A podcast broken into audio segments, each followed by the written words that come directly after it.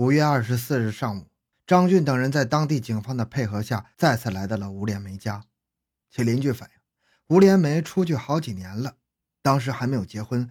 前一段好像见吴连梅回来了，还带个小孩。前几天他们又出去了，不知道去哪儿了。再次询问吴连梅的家人，其家人只是追问有什么事儿，仍然不提吴连梅的情况。当日下午，张俊等人在铁厂镇派出所座谈情况。派出所指导员回忆说。前几天，吴连梅好像来派出所给他爱人办过临时身份证，是熟人介绍来的。民警立即调取了五月二十一日的身份证记录，发现吴连梅的爱人叫蒋伟，二十五岁，住铁厂镇西环尾二十五组，初中文化程度，服务处所是市矿务局铁厂出洗煤厂第二小学，体貌特征是矮个子、较胖、小平头。继续深入调查，民警终于又了解到。半个月前，蒋伟去了北京。五月二十一日下午，吴连梅带着蒋伟的临时身份证和孩子，蒋伟的姑姑、姑父等人也去北京了。五月二十五日一大早，张俊等人调取了蒋伟家电话的长途信息。从一月十二日到五月八日，蒋杰的电话向北京联系一共是十九次。与此同时，在郑州工作的专案组在七甲河村调查时，该村的电工班长反映。他在村委办公室值班时，曾经接到过曹广杰从北京打来的电话。当日，专案组研究了两套具体的行动方案之后，两路人马分别从郑州和长春飞抵北京。两路人马会合后，在北京警方的大力配合下，查出在北京市东外斜街四十四号的红利饭店是吉林通化人徐静秋开的。今年五月初，一个矮个子、小平头、圆胖脸的通化老乡来找他，要求帮忙开个饭店。后来，他在朝阳区的麦子店帮助矮个子开了一个东北风味饭店。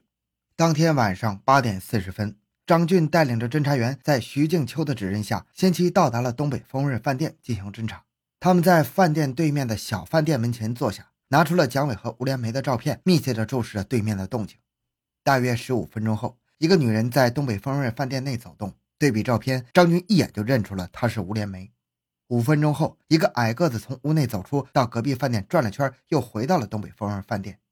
张俊马上又确认了，这人正是他们南下广州、北上吉林，奔波了数千公里寻找的“三二幺”案件重大作案嫌疑人蒋伟。晚上十点半，蒋伟在麦子店落网。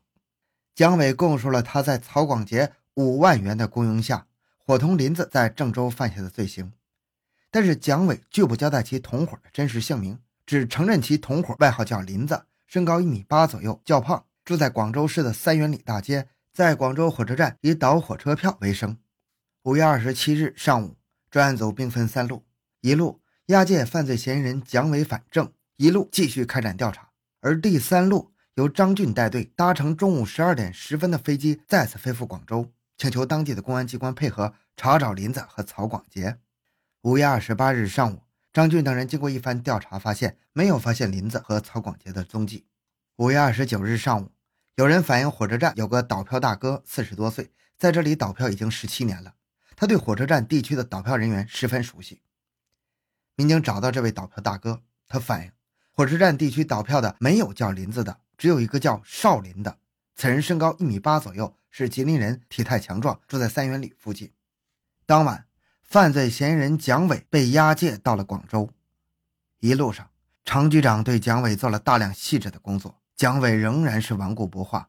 后经常局长的反复工作，晓之以理，动之以情，蒋伟最终被感动了，并供认出林子就是火车站倒票的杜少林。抓获杜少林可谓是不费吹灰之力的，倒票大哥一个电话，杜少林便大摇大摆的自投罗网了。经讯问。杜少林对其在郑州杀人的犯罪事实供认不讳。六月三日中午，蒋杜两名犯罪嫌疑人被押解回郑，确认了七里河村副村长曹广杰雇凶杀人的嫌疑之后，抓捕曹广杰成了下一步工作的重中之重。曹广杰自一九九九年三月二十三日失踪已经两个多月了，至今杳无音讯，其手机和传呼机均已经停机了。询问其家人，其家人也称曹广杰从未与家人联系过。警方对曹广杰的亲近朋友的信息进行查控，从中发现了曹广杰的线索，对曹广杰工作过的双峰皮鞋厂重点排查。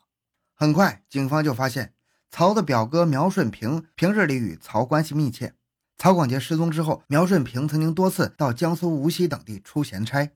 侦查员们经过认真分析，决定正面接触苗顺平。六月十八日，迫于法律的威严，苗顺平交代，曹广杰失踪之后，曾于四月三十日打电话告诉他自己出事了，不敢回家，并和他约定在无锡的长安宾馆会面。五月一日，苗顺平同一个亲戚张建军从郑州坐火车赶到无锡。在长安镇长安宾馆附近，给了曹广杰三万元现金，帮助他继续外逃。侦查员对苗顺平的手机进行详细调查，发现除了四月三十日曹广杰在无锡给苗顺平打过电话之外，手机里还存有山东烟台的电话号码。就这样，专案组再次兵分两路，一路由张俊带队前往无锡，一路直奔烟台摸底。六月二十四日，经过几天的调查。侦查员们在山东省烟台市一家工厂门外的公用电话亭查到了有相同的电话打往江苏靖江一个叫孙金坚的，而孙的亲戚陆某正是一个皮鞋厂加工厂的老板。六月二十五日，侦查员调查到陆某之后，陆某很快将郑州警方追查曹广杰的消息告诉了孙金贤。六月三十日，侦查员们在当地警方的配合下将孙金贤抓获了。孙金贤交代，曹广杰于一九九九年四月初来靖江找到他。孙用自己的身份证将曹广杰安排在了中亚大厦。随后，曹广杰告诉孙金贤，他在家里和老总出了大事不能回去了，准备长期隐藏在靖江。孙金贤不但不向公安机关报告，反而又将曹广杰隐藏在其堂弟处居住，以求更加安全。六月二十五日，孙从其亲戚陆某处得知了警方查找曹广杰的消息之后，又迅速将消息泄露给了曹广杰，并送给了曹广杰六万元现金，让其外逃。曹广杰对孙说：“老总是人大代表，为了他的前途，我就是死了也不能回去。请你转告老总，让他把我的房子租出去，有机会带着我的爱人和孩子到沿海看看。过节过年用车的时候，请他们多多关照。”六月三十日晚，曹广杰从江市人民南路的长江大酒店十九楼跳楼自杀身亡。两名杀人凶手已经落网，曹广杰畏罪自杀。从表面上看，此案似乎可以画上一个句号了。然而，常世忠局长的心中阴云仍然没有散去。他说的这个老总究竟是谁？为什么指使曹广杰外逃呢？一个更大的疑问在他脑中萦绕。他随即召开专案组成员开会，并指示继续深挖细查，不抓住真凶，誓不收兵。据查，七里河村只有一个市人大代表，就是村委主任康岭山。平日，村委一帮人都称康岭山为老总或者大哥。曹广杰所说的老总，很可能就是康岭山。曹广杰外逃期间，康金山，也就是康岭山的弟弟，多次与曹联系，并托人给曹送去了人民币十九万。而在第二次村委会选举时，只有两个候选人，那就是康岭山和康建伟。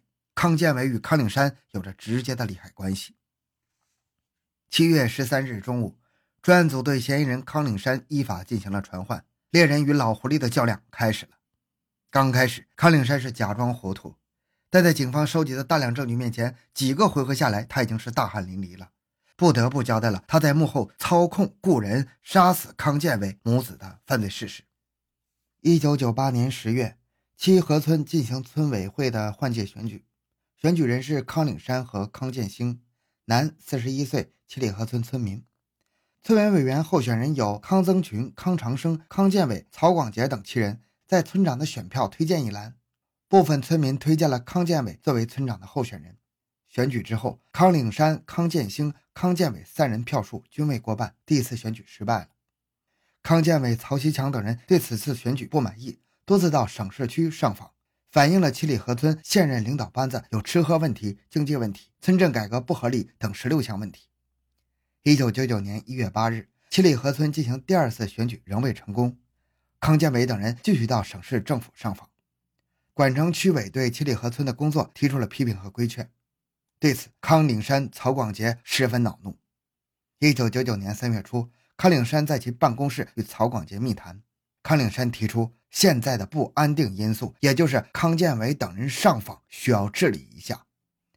曹广杰即提出。找两个广州人修理康建伟，并讲到，如果出了人命案，由他担负责任。康岭山对此表示赞同。三月十八日上午九点，康岭山在城东路某酒店开区人代会，曹广杰到其住宿的房间对他讲：“广州人已经来了，昨天晚上住到宾馆了，已经认门了。康岭山说：“广杰可不敢发生意外。”曹广杰说：“这事儿你不用管，如果出了事儿，我兜着。”三月二十一日晚，康建伟母子二人被杀死在家中。三月二十三日晚，康中峰被抓，曹广杰坐不住了，提出了外逃，并让康岭山照顾家人。康岭山说：“广杰，你放心。”只要有我吃的，你家的老少我都承担。随后，曹广杰潜逃。四月十日，康岭山的弟弟康金山对康岭山讲：“曹广杰打电话向他要十六万元人民币。”康岭山指使康金山将钱送到了江苏，交给了曹广杰，并转告曹再也不要回来。善恶终有报，康岭山、蒋伟、杜少林被判处了死刑，其余的涉案人员分别被判处了有期徒刑。好，这个案子就讲到这里。小东的个人微信号六五七六二六六，感谢您的收听，咱们下期再见。